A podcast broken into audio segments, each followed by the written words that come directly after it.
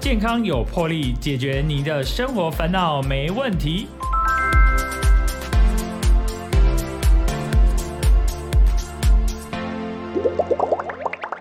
欢迎收听《健康有魄力》，我是主持人破哥。今天非常开心，邀请到台北市药师工会的常务理事常红传常理事来到我们的节目。那我们请红传药师呢，跟我们大家打声招呼。呃，破哥好，及各位听众大家好，我是红传药师。是红传药师啊，哎，可以请教您还在就职吗？哈，对，那您的。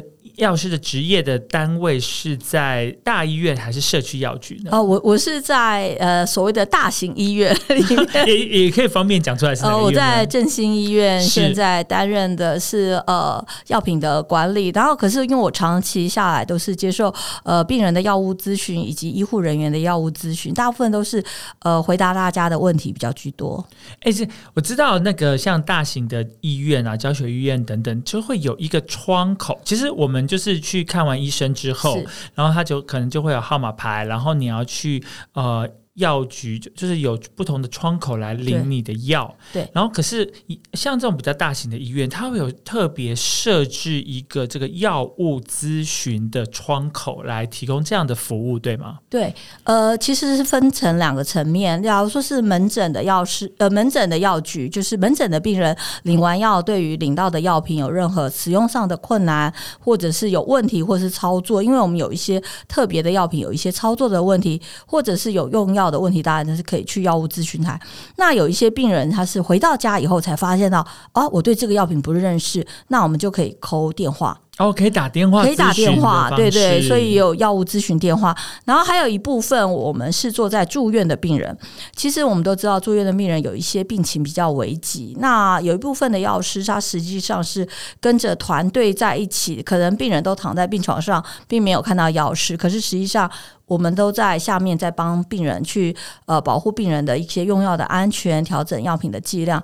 那还有一些住院的病人可能用到一些比较高风险药品，我们甚至于到病床一对一的一个进行。卫教是，那我大部分做的都是属于呃病人可能电话进来，或者是我们的医护人员对于用药想要咨询，那这样子的工作其实我已经做了将近二十几年。哇哦！那其实我不敢说自己很有经验，或者是做得很好。我想今天来就是跟大家聊一聊，因为我曾经长期有一段时间针对高血压的病人做一对一的一个咨询，然后呃去跟他们聊一聊他们心中对于高血压的一个。想法跟看法是，哎，其实哦，就是大家应该普遍知道，其实台湾的喜肾率啊，真的是全球第一名啊。对，其实这个是不太好的一个第一啊。对，那其实说，其实像肾脏病跟高血压，是不是有一个？不可不可分割的一个关联性啊！对，其实嗯，其实蛮有趣的，就是我刚好 要来录音的过程中，是，然后在我来的一个朋友，他就分享了他爸爸的一个经验。我觉得呃，这是我在做药物咨询的另外一个案例，我也愿意分享给他大家听。就是他有说，他爸爸是一个在洗肾的病人，是，然后之前呢，他没有糖尿病，纯粹就是高血压，然后但是呢，他爸爸认为啊，高血压是不需要吃药的。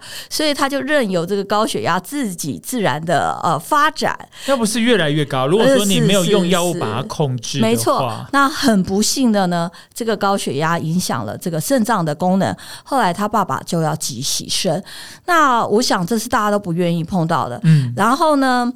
等到他开始急洗肾，开始 routine 所谓的规律性的每个礼拜来洗肾的时候，他又告诉医生说：“我洗肾了，所以我不用再控制高血压了。” 所以其实 这医生很苦恼吧？这个病人是啊，是啊。可是实际上我在做所谓的咨询的这几年，我也常常遇到病人直接告诉我说：“哈，吃高血压的药品会洗肾。”那我觉得就是因果关系，有的时候弄反了。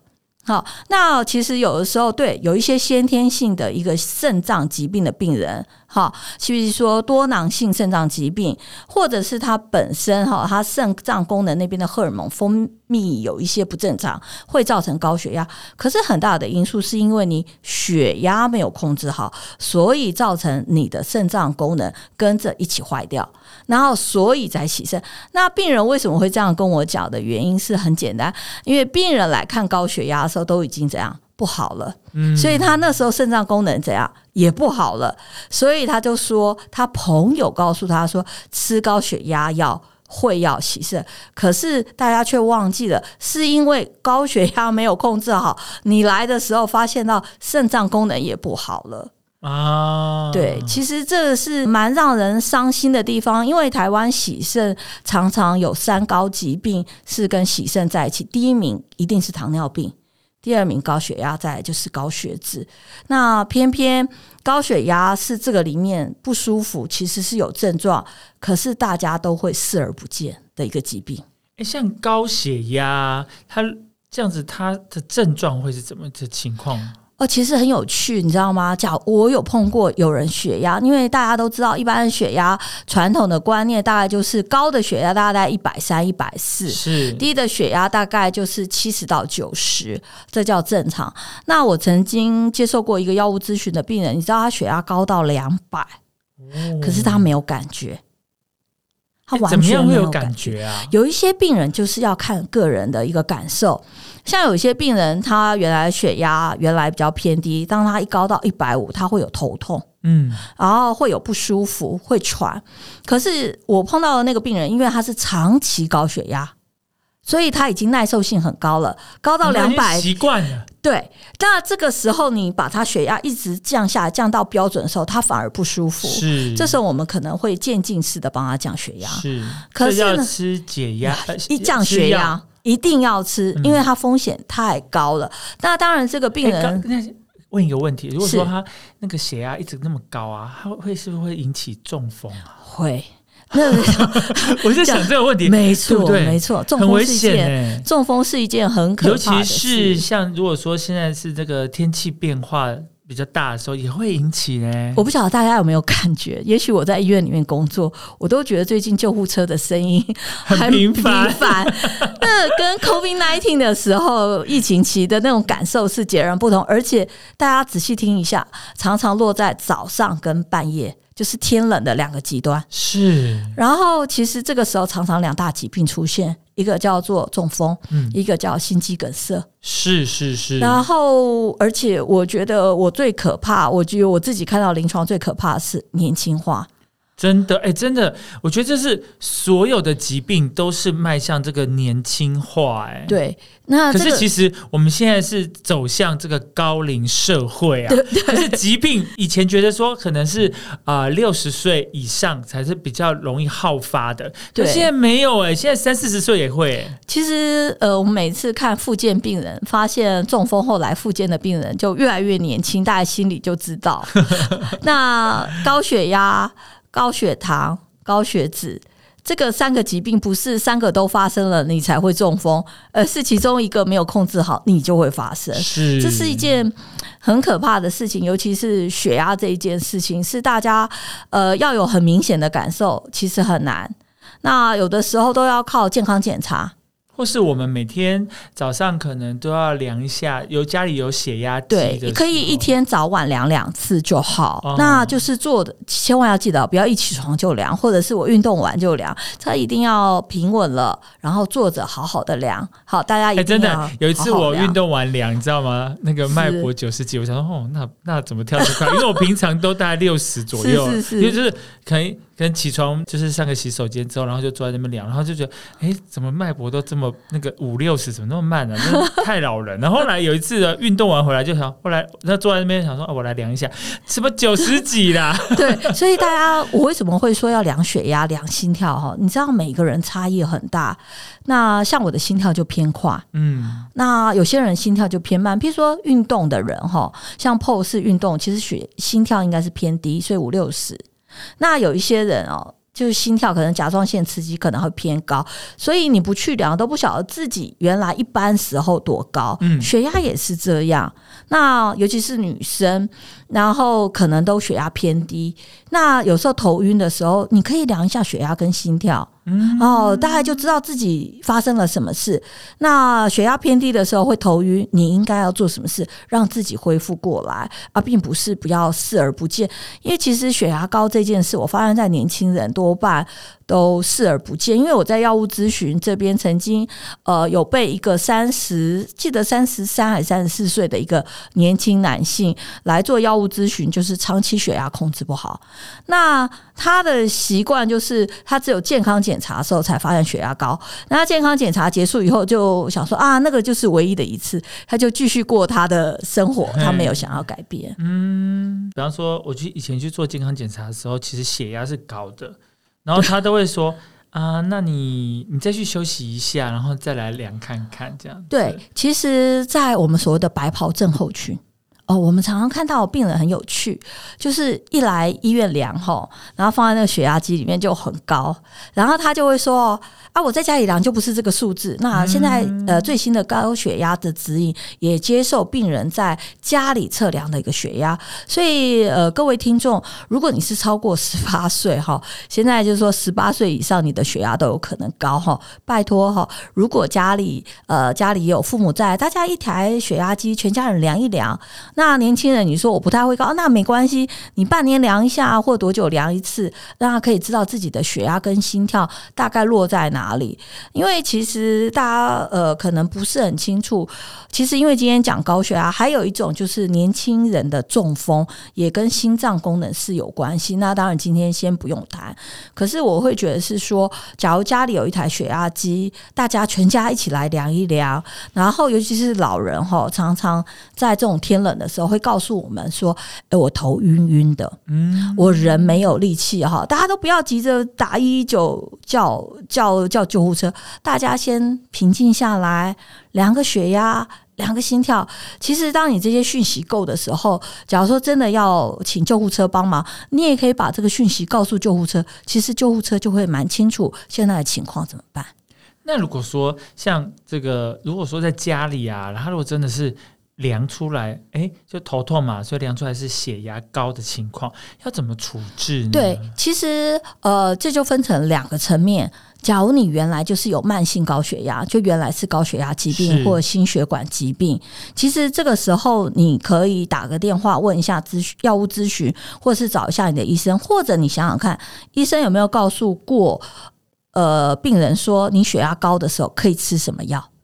哦，多半哈，我们在呃病人血压高的病人来的时候，尤其是常常有起伏性的高血压的时候，医生都会开一个药给他，会放在身边，就告诉他说：“你血压高到多少的时候吃多少。”哦，其实假如是原来有慢性疾病高血压的时候，假如你的医生现在没有告诉你，那你也可以放在心里面，就是我下次回诊的时候问医生说：“诶，假如我现在血压高的时候，我该怎么办？”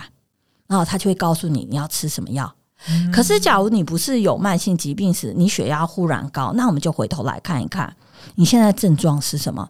你假如你现在觉得头痛的受不了，而且血压又偏高，这个二话不说就是去急诊了啊！直接去急诊。对，我们就是要把事情哈分开切开来看。那其实年轻人哈常常会做一件事，我睡个觉就会好。是啊，对我也是这么想。对，千万不要做太累。对，想要这样太，那你就回想一下。你是不是真的太累？还是你觉得这个血压高？那也许我半个小时再测一下。如果它还在继续高，你还要把它当做视而不见吗？嗯，对，我觉得这件事情大家可以思考一下。就说你可以忍受自己要量多少次以后再去求 求就医啦，哈。是是。那我觉得是说，假如说家里的老年人多哈，我觉得这件事情大家不要怕麻烦。有的时候，他的病情变化是瞬间，尤其是家里有一些慢性病史，譬如说三高也好的其中一个，或者我们要讲刚才 Paul 讲的肾脏疾病。好，假如说这个父母就是一个慢性肾脏疾病，又配合了三高其中一个疾病的时候，当你血压剧烈的变化，其实对对身体都是一种伤害。嗯，应该就是一种负担了。对，那那如果说是高血压的。呃患者，那是不是他就长期要服用慢性药，就是来降血压？对，其实啊，我们在做药物咨询的时候，很多病人是抗拒吃药的哈。因为，哎，我以前人家说，哎，你不要吃啊，为什么？因为你吃了会屌，哎，会被人说你要你要吃一辈子，就假起细囊啊那样。对啊，我还问被人家问过说，哈，吃高血压药会上瘾，而且是最近 又不是吃毒品啊，可是哈。其实因为被怎么说是是人家就是病患来那个咨询您这样子，对对对对对啊！可是久了以后，我就知道他其实心里的纠结是什么。我不想吃药。啊，其实他要表达的，他是故意的啦。对，他就是想说，我能不吃就不吃。啊，对对对，其实他的纠结点是我不想吃药，所以这个时候，其实，在做药物咨询的时候，我都不太会说啊，你就应该这样。其实不是啦，其实呃，大家回过头来哈，谁想吃药？我也不想吃药，想吃药。大家想说，是没有办法，没有办法。所以我就在想说哈，首先我们应该就是今天我要上后的节目这件事，就是先让大家知道高血压。接着我们再来讲药品，是不要急着说我对这个高血压不了解，我就接受吃药。当然也有这种这种病人在，所以高血压吃药会不会上瘾？那我们首先的第一步就是你的生活形态有没有改变？嗯，好，就好像初期很多年轻人哈，健康检查来哈，然后到了心脏内科的门诊，血压偏高，那医生会测量，也顺便做个心电图，那要排除他心脏没有其他疾病嘛？哈。纯粹就是高血压。是，再来第第二个问题是非常非常重要，抽烟。那抽烟伴着就应该就是喝酒啦。对，所以啊，抽烟这件事情大家要记得哦。因为我父亲他心导管做支架放了五根哈，是他进去的那一次哈，我真的是被我们心脏科医师骂个半死，说他有抽烟是不是？对，而且是老烟枪，而且他的话都是说我抽了这这么多年，从来没出事。对，一进去就是加护病房。然后那时候他大家可能很难想象，大家知道他心血管、心脏血管堵住，心跳不到四十下啊！你要知道说。当你只有自己亲眼目睹这个情况，自己走过一次，那个你才会知道说，原来我的不在乎会对身体这么大的伤害。好了，他在加护病房住了两三天，结果烟就戒了，这样就戒了，就戒了，这么厉害。所以人要在生死关头走一遍，他就知道，这等于他去鬼门关那边走了一回之后，他就决定要把烟戒了，他就戒了。那其实，所以生活形态的第一件事情就是抽烟。大家不要小看抽烟这件事。嗯，抽烟这件事情会引起我们心脏血管的发炎反应。持续发持续哦，而且啊，这个持续发炎反应是你看不到的，它哪一天发生不知道，只有你哪一天心肌梗塞的那时候，你才知道。等血压高的时候，你还不觉得它是个因子。嗯，可是抽烟是一件很可怕的事，抽烟这件事情，而且让肾脏功能恶化。啊，大家都不知道抽烟跟肾脏功能有关有关联，只是想说那是跟肺肺部有关。对，所以其实大家如果到心脏内科看过诊的话，医生第一个问题问抽不抽烟，哎，会觉得哎，抽烟跟心血管跟血压既然有关系，现在要放在心里面，血压、心血管、抽烟是连在一起的。反而喝酒来讲，我们在一般告诉病人的时候，就是适量的喝。那一般的男性就是一般的啤酒，大概两罐啦，女生大概一罐。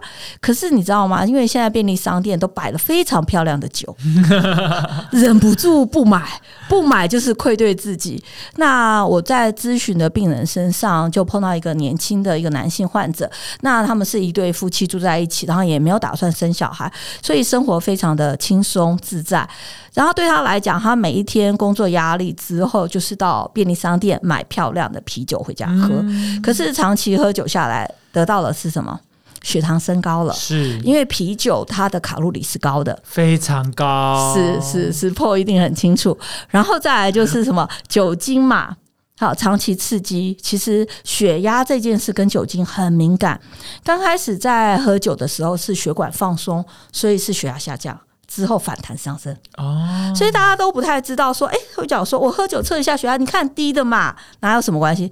那你要忍耐啊，再等一下再测啊，就啪就上去。哎呦，所以这个长期下来的影响。很多的层面，大家都呃很多的观念都没有理清，就是讲生活习惯是一个很老掉牙的话题。可是我常常会跟我病人讲说，你也不要勉强，我们一步步来，嗯，找你可以适应的方式。那原来你就是每天喜欢喝酒的，我们先从减半开始。是，原来你本来有抽烟，我们先慢慢减量，或者我们到戒烟门诊开一些戒烟的药品。配合我们一步步慢慢来，也不要强迫自己。那另外一件事情，不要抽电子烟。哎，对，哎，电子烟最近在台湾真的非常流行，这是让我们很忧心的一件事情。电子烟其实已经证实跟很多的癌症有关，是那跟心血管有没有关联性？现在还没有很大的大型数据。可是我觉得这也等同于是慢性自杀。是。对，那我觉得我们大家年轻人都很勇于尝试各种电子烟的口味，就像很喜欢在便利商店买各种口味的酒。我觉得勇气非常可嘉。可是换句话讲，对待健康要不要勇气，还是是要对自己好一点？所以其实哦，我觉得最大的问题，当然，我觉得除了嗯，可能家族遗传的病史是有关系，我是自己这么认为啦。另外一个，我真的觉得深刻的认为啊，就是生活习惯。那生活习惯的部分又包含了饮食习惯，这个都会影响到你，比方说是不论是高血压。糖尿病或是心血管疾病这个部分都是息息相关的。对，我今年也是做了心导管手术，放了两根支架。然后这个在这个之后呢，当然就是要变成说你要长期服用慢性药。然后，可是我在我有一个部分呢，我觉得那时候就是给戏嘛，因为我是真的也是从鬼门关走了一趟回来。然后你就真的你就觉得说。哦，真的，那要那要自己好好保重自己。我以前呢，就是很喜欢吃鸡排，然后喝真奶，你知道吗？尤其在这种比较冬天的时节，说哦，我很舒服。每天晚上来个鸡排，然后来个饮料，就觉得哇，真是人生一大乐事啊！可以可以，可是可是对，然后可是你会发现说，其实这个真的对你的健康啦、心血管啊、血脂啦、血压等等、糖尿这都不好。所以后来我就真的是把这个饮食习惯呢，有做了很大的一个改变。对，然后真的你在去做抽血检查的时候，那个指数你真的看得到它的剧烈的变化，很 安慰自己的努力。可是人家就会说啊，你这样子人生太无趣了，这样子这样怎么这样人生有需要做成这样子吗？你在当和尚吗？整整。然后那时候我就想说，嗯，我不晓得，那时候。他们是这样讲，可是我还是觉得，然后因为我有我有平常我去打球，然后我可能就在那边用个早餐，然后后来呢，我都在吃生菜沙拉，然后他们就说 哦。你怎么吃的这么保健，还怎么吃的这么健康？然后就说哦，没有，刚刚开始啊，我真的觉得我是我是只兔子或是羊这样子，我真的觉得我我因为我没有那个习惯，所以我刚好要改变这个饮食习惯的时候，刚开始的时候非常的痛苦，我觉得说啊，这个生菜对我这怎么这么难吃？可是习惯之后，其实你也觉得，后来我我现在我现在比较放松一点，然后有时候会觉得说，哎，我今天好像菜吃的太少。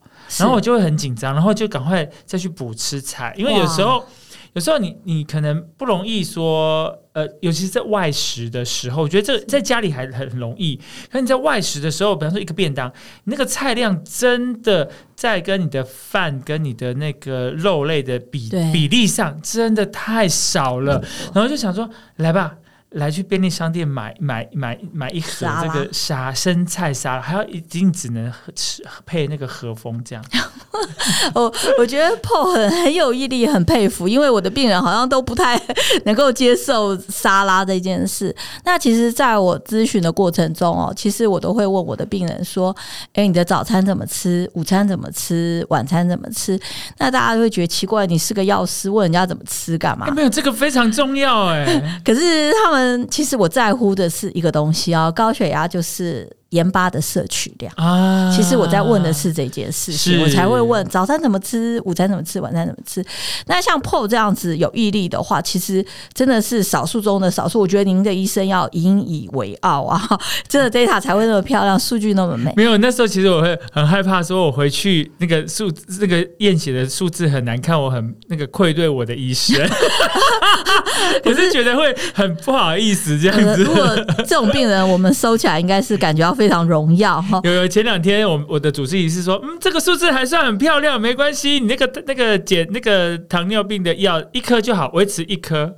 对，其实我大部分我的病人，包含我也可以举一个例子，是呃，这个是一个糕饼店的一个。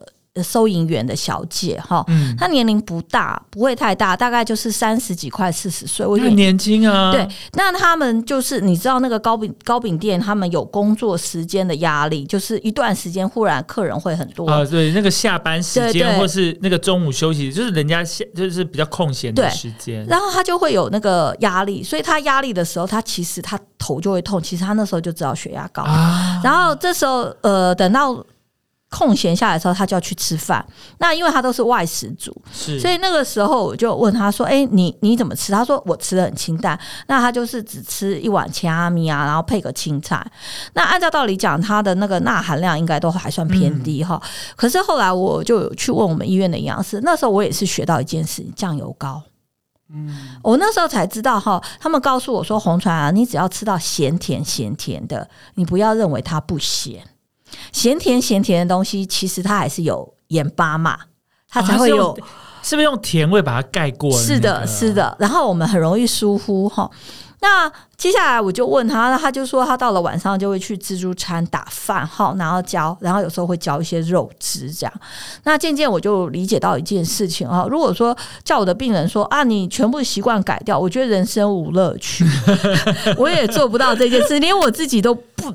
不会强迫自己完全不吃炸鸡排，好？对，我问你，问你一个问题，是。你有你有喝那个手摇饮吗？我当然有喝，可是那是喝无糖还是？哦，我是喝无糖啊。主要原因，那你会加那些料吗？我不太加的原因是，对不起啊，我我年龄也大了，然后呢，我家族的遗传血脂有点高，所以我也得要克制自己。再来就是中年之后呢，不断的发福，我现在很想减肥，所以我都有自我的克制。所以其实还是偶尔有来吃一些吃喝那些乐。呃，我觉得。呃，要讲乐色食物，不如说是人生的乐趣。我我一直是这样子的看法。我觉得，呃，大家也许都会觉得是说，一定要把自己克制。呃，我对疾病的认知是可以跟大家分享，就是我觉得除了疾病、身体健康的控制，我觉得情绪更重要。嗯，所以我在教我的病人的时候，就是慢慢来递减。好，什么事情都慢慢来。不要一口气做到没有是做不到，所以我多半譬如说，因为呃，大家知道火锅的季节有很多的高汤，那有一些那些高汤，大家如果喝了以后觉得偏咸，是。那我都会教我的病人说，你就跟老板讲说，一半白开水，一半高汤。啊，因为假如说全部白开水，你也会觉得喝起来这样食之无味。对，那我们就慢慢来。我们一切都慢慢来，就像卤肉饭的卤汁，你不叫它浇上去，这个饭也挺难吃的。那我们就先减量，慢慢来，慢慢来，降到你一个可以忍受。然后我们尽量达到，并不是严苛，因为我们常发现到病人会反弹。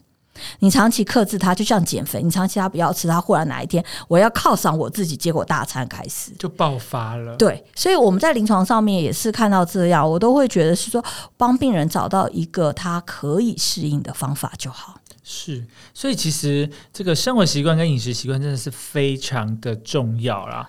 对，不过我们就是。可是有遇到这样子的状况，比方说，好有高血压啦，或是高血脂，三高嘛。对，我们我们我觉得这是呃，就是我觉得是目目前现在啊，就是我觉得这个这个三高的现症状，以前反而没有那么严重，是现在大家的饮食习惯啊，或是生活压力啊等等，就是都市文明，然后这个渐渐的这个这个三高会非常的明显。可是像这样子的。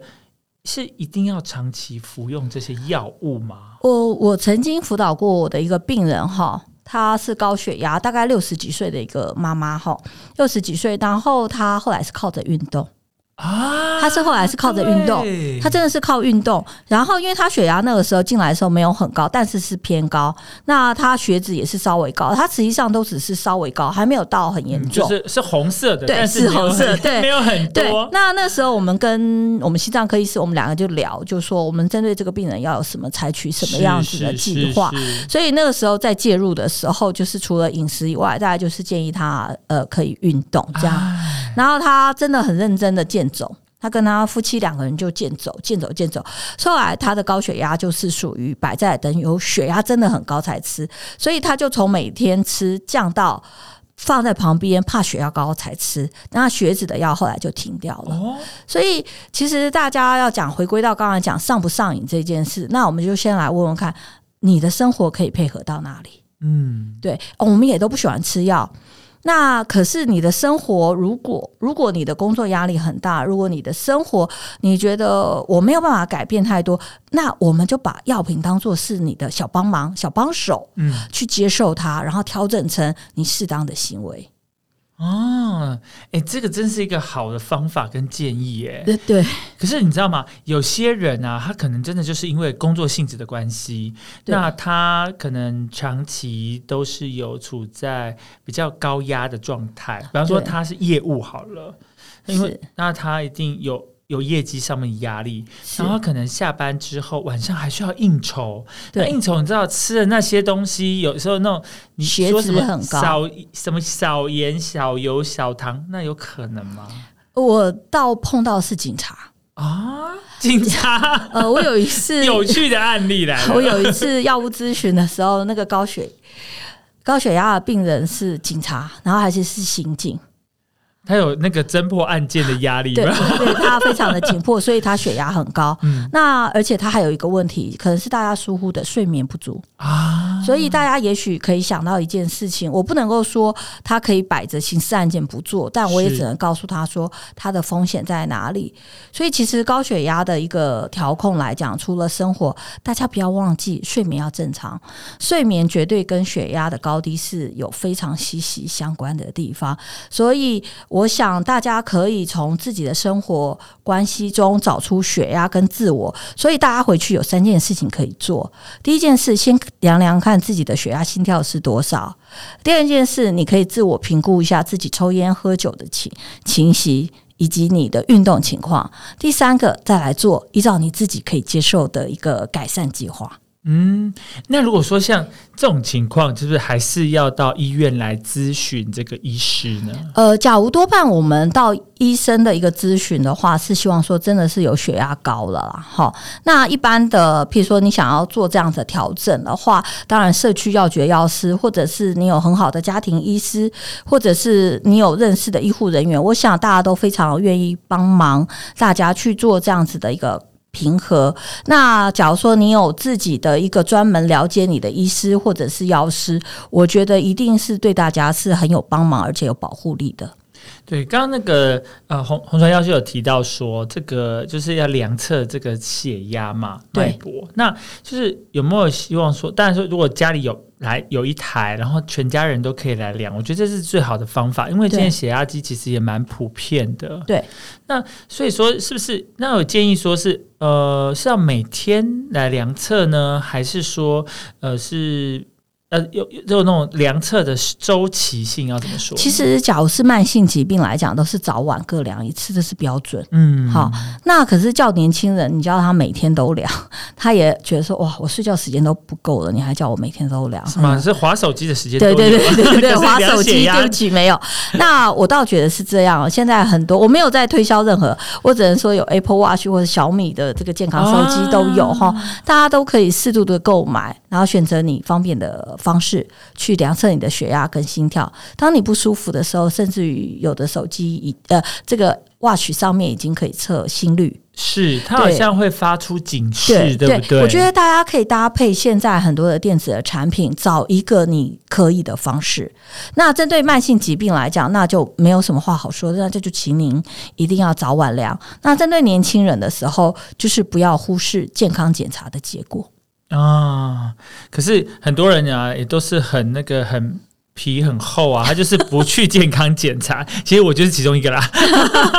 其实我就觉得说，哎，我好像也都还蛮蛮健康的啦，有也有在在运动啦，好像也没怎样啊。那干嘛要做健康检查？所以其实健康检查也是一个很必要的这个动作了。对，其实现在很多的大型企业，很多的企业都会要都会帮病人，不是帮自己的员工说的每年员工健检，员工健检，大家可以掌握这个机会。当然，另外一个不要忘记。所谓的我们现在呃，卫生署这边健康国民国民健康署这边都已经有提供四十岁以上的民众可以健康检查。四十岁已经到四十岁，已经到四十岁。然后还有就是说，大家如果呃，如果实在是很懒的。好，我知道。其实像我每像我今年健康检查的时候，其实我有点害怕。怕什么呢？我很怕有很多慢性疾病被发现出来。我也是怕说啊，我的体重太重，给人家啊，这也一定是的，因为他们会报体重出来，我都都想 找地洞 地洞躲起来。这是我看得到啊，我知道你站上去的时候，然后他就会喊数字，是吧？机器会念。是不是很尴尬？所以其实那个健，那请问一下，健检前几前一周是不是很努力的那个？呃，其实很难控制。所以大家要知道，说这件事情哈，就是说健康检查需要一点勇气，也许几个好朋友一起去，家人一起去，或者是今年的生日礼物，你就应该给自己这一个，因为这个真的不不能等。而且也不应该等，是呃，学会爱自己才会爱别人。那不会爱自己的身体的人，怎么可能有能力爱自己的家人？真的，真的，我觉得就是你要了解说自己的健康的状态，而且想说，哎，你自己其实是不是不是只有你一个人？因为说，你如果说你的呃有出现身体有一些疾病，可是会造成家人的负担。对，其实呃，大家可能并不是很清楚，就是年轻人中风这件事情，是我一直感觉到很可怕的事。哎，为什么会提到这件事情？就是因为高血压。哎，是不是这个这年轻这个中风啊，有年轻化的趋势？非常夸张，而且我我我必须要说，现在哈呃，大概四十几岁的人，大概每十个人里面大概就有四个人中风啊。我我觉得四个四个对，所以大家不要小看这个数字，这个这个越来越年轻化。那这个越来越年轻化的中风，就分成所谓的心肌梗呃梗塞型或者是出血型。是是是。那不论是哪一种，或者是心脏疾病所以造成中风，当然原因很多。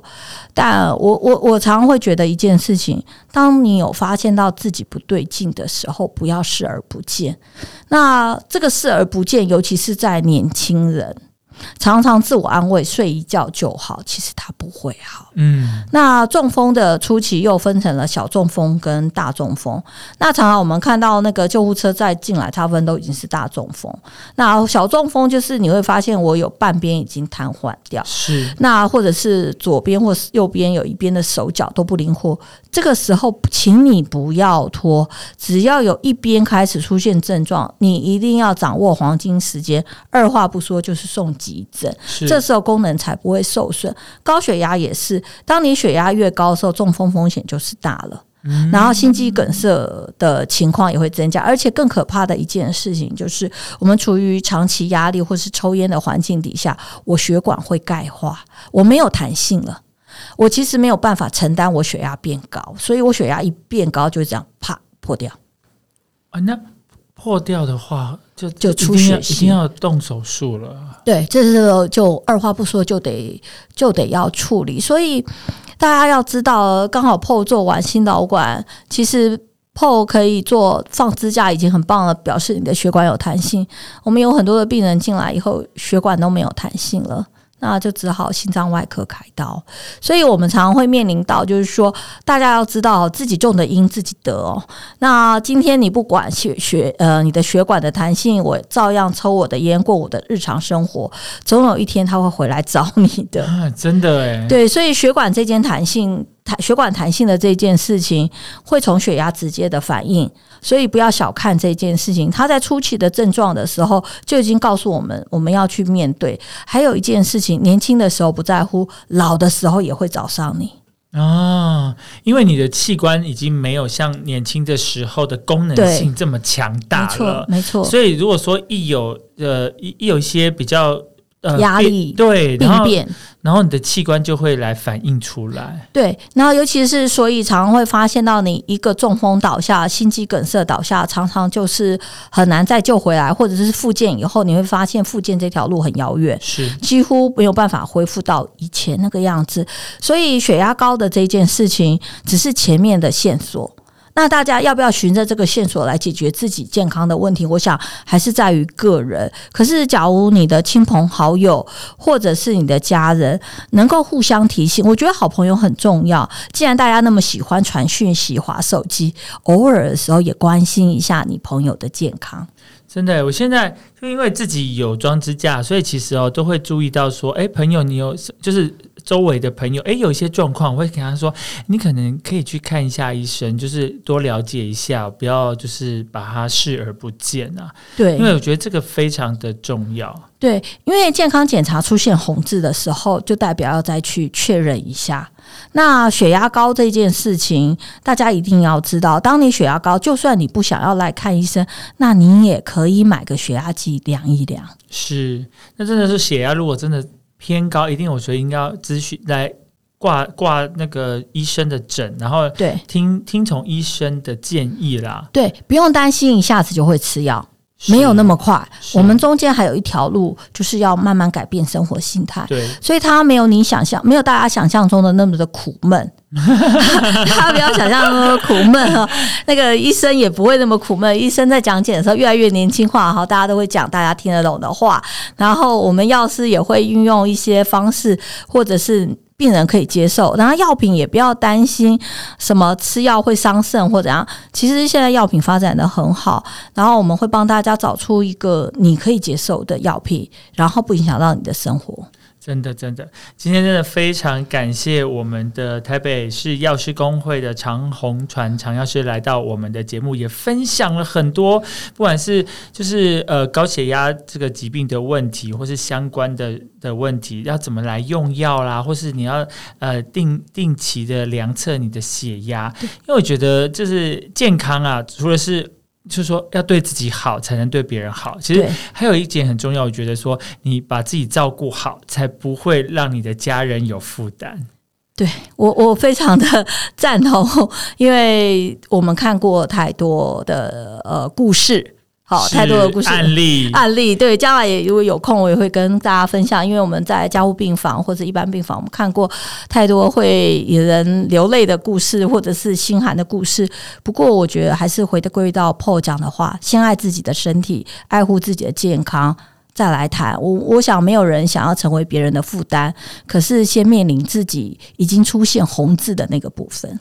是啊，我们大家都希望说，我们我们我们最害怕做健康检查，就是说，哎，接到报告的那个 moment，哇，是满江红的时候，就是非常的紧张啊。对，可是有的人啊，他收到满江红还是视若无睹嘞。